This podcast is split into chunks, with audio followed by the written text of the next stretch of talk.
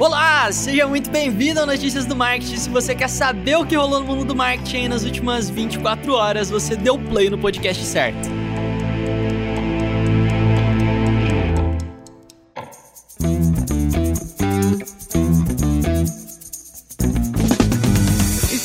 Bem-vindo a mais um episódio do Notícias do Marketing. E hoje é um dia muito especial, porque é aniversário da ouvinte Lilith.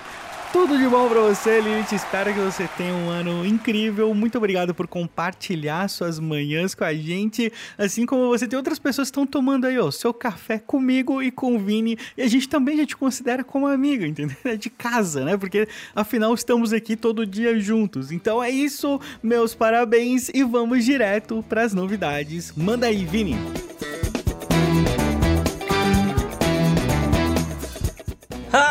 olha só! Parabéns, Lilith. Muitas felicidades, muitos anos de vida. E a Lilith tinha me mandado uma mensagem lá no Instagram falando que era aniversário dela. E aí eu falei pro Estevão, cara, eu não vou nem responder pra ela achar que a gente esqueceu e a gente falar ao vivo aqui no programa ficar uma surpresa legal.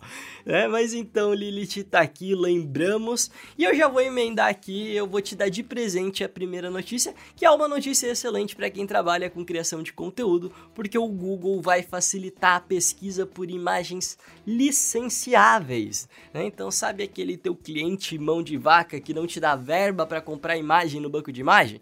Então, agora você vai poder usar ali de uma forma mais simplificada o Google para isso, desde que é óbvio você pesquise por imagens que tenham direitos de uso livre, né?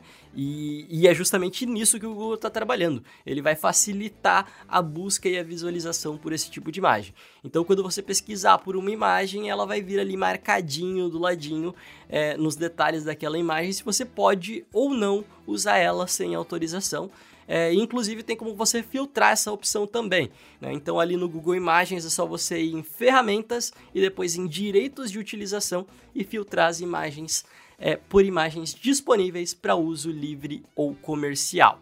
E eles estão fazendo parcerias com empresas especializadas em licenciamento, então a ideia é que tenham cada vez mais imagens disponíveis nesses moldes. Eu gostei, gostei bastante do que vi e tenho certeza que o teu cliente mão de vaca também gostou.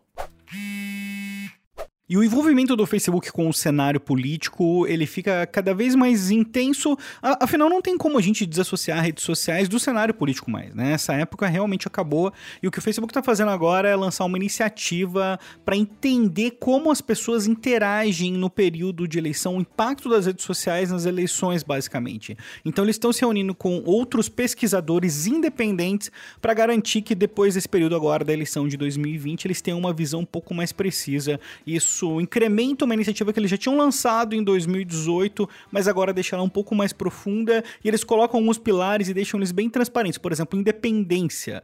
Né? Os, os pesquisadores não têm vínculo direto com o Facebook, nem respondem para o Facebook e não serão pagos pelo Facebook também. A gente já viu pelo último relatório de transparência que, que o Facebook divulgou, depois de dois anos, que o relatório foi bem rigoroso com o Facebook. Não deu a menor impressão que tinha sido algo pago, porque afinal de contas eles desceram a lei no Facebook. Isso foi notícia no mundo inteiro. Então eu tô gostando muito de ver essas iniciativas independentes dentro do Facebook.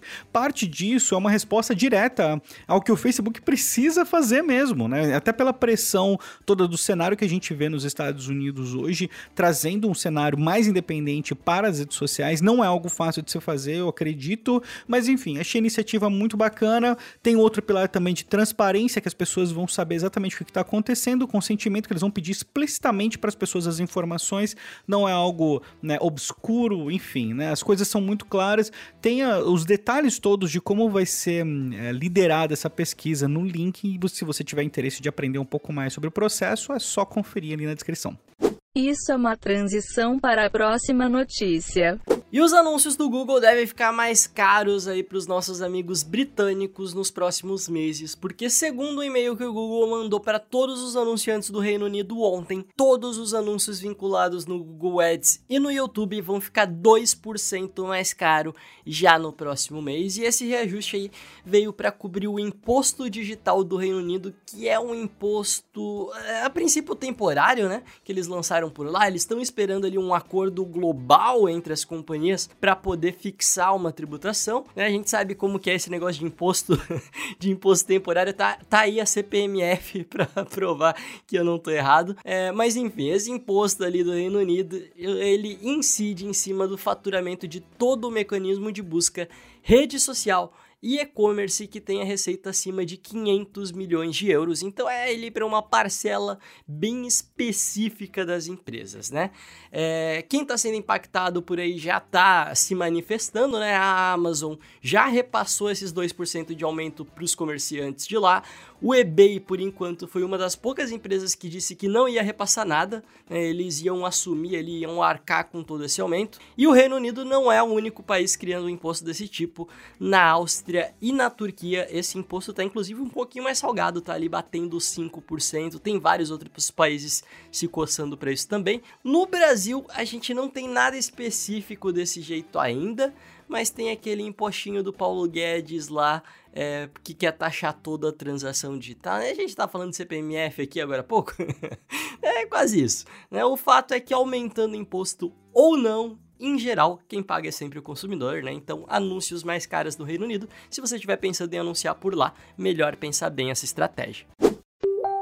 Bom, durante a pandemia, uma das empresas que mais teve destaque foi o Zoom. Né? Acho que todo mundo meio que conhece o Zoom, virou padrão virou padrão para reunião online, basicamente, e surpresa nenhuma, né? Chocou um total de zero pessoas o fato que as ações subiram pra caramba porque eles reportaram um crescimento quatro vezes, eles quadruplicaram o faturamento do mesmo período no ano passado. É que assim, tudo bem, o Zoom cresceu pra caramba, mas é, mesmo nas previsões mais otimistas, os analistas ainda não estavam esperando um aumento tão grande. Para você ter ideia, o valor de mercado do Zoom agora é de 129 bilhões e o ano passado era de 25 bilhões, entendeu? A mudança é grande. E para ter uma comparação ainda melhor, o Zoom hoje uh, é superior, é maior do que a própria IBM.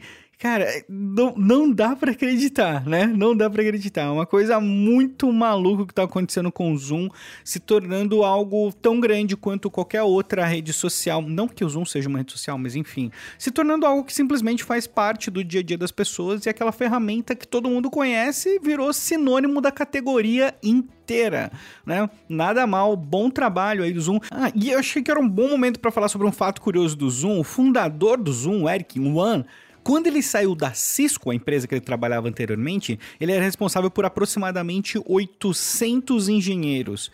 Desses 840 abandonaram imediatamente o trabalho deles na Cisco para seguir o Eric no Zoom, que é um ótimo exemplo aí de liderança hoje no mercado. Enfim, o modelo de gestão do Zoom, inclusive, é inacreditável. Se você quiser estudar um pouco mais a fundo, eu recomendo bastante, porque é curioso. Aliás, duas dicas aqui: estudar os modelos de gestão do Zoom e do Zapier, ou Zapier, né?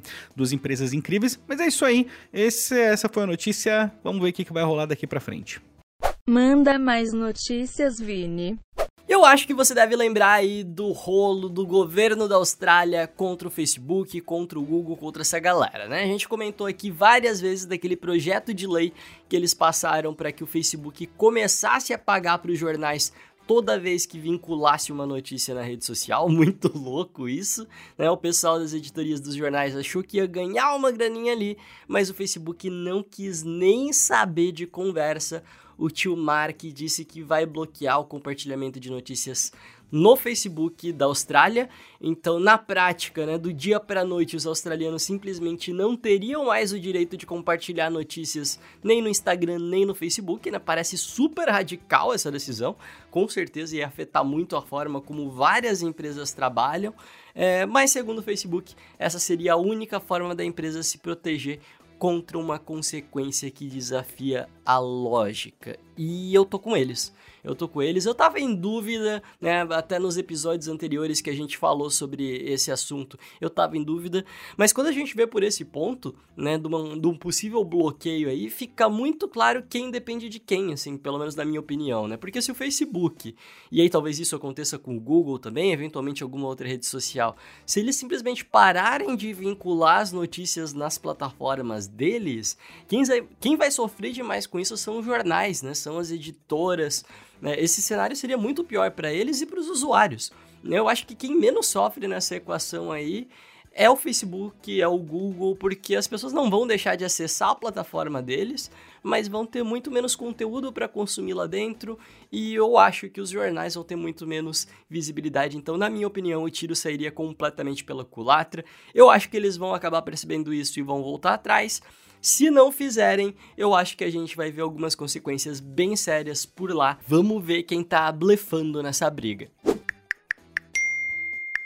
E tem uma notícia que ela parece pequena. E a notícia é o seguinte: o Messenger estaria testando avatares para ligações em áudio. Da mesma forma como você tem, uh, sei lá, com o FaceTime hoje, você tem outras dizer, que trabalham com avatares, o Messenger estaria testando avatares para você se comunicar em alguns outros lugares dentro da rede também. Isso não é uma notícia oficial, é, através de engenharia reversa, imagino eu. O Alessandro Paluz encontrou isso, eu estou colocando o link do tweet para você. Por que, que isso é relevante? Olha só o que está acontecendo. Liga os pontos comigo. Uh, os pontos são: a gente está vendo os mensageiros sendo integrados, né? Messenger sendo integrado uh, com o Instagram o Direct. Posteriormente, a gente deve ver algum tipo de, de integração no WhatsApp também, que eles já deram esse indício. E aí, segura isso, reserva considera o que o Facebook anunciou na semana passada de integração da, de todo o sistema da Oculus com o Facebook. Né? Então a gente tem uma união de avatares né, com as, os mensageiros e agora também tem o Horizon que está entrando em beta privado que tem uns avatares que lembrou um pouco o avatar do Messenger ou o avatar do, do Horizon. Então o que a gente pode imaginar é que vai rolar uma integração generalizada entre absolutamente tudo do Facebook. Isso é insano. O escopo disso é gigantesco, o impacto disso é muito grande. Então, apesar de ter sido uma notícia pequena, ela direciona muito para um caminho de integração, inclusive considerando realidade virtual também, o que deve facilitar muito essa transição do mundo real para o ambiente virtual que o Facebook está construindo com o Horizon.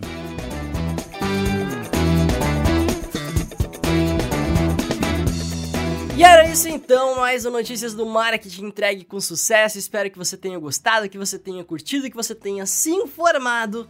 Eu vou ficando por aqui. Não, pera!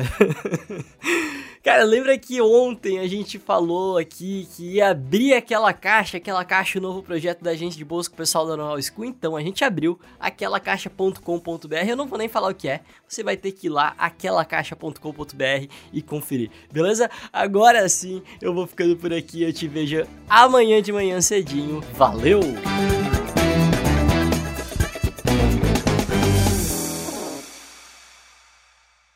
Este podcast foi uma produção de Estevão Soares e Vinícius Gambetta, distribuído por Agência de Bolsa e SMXP.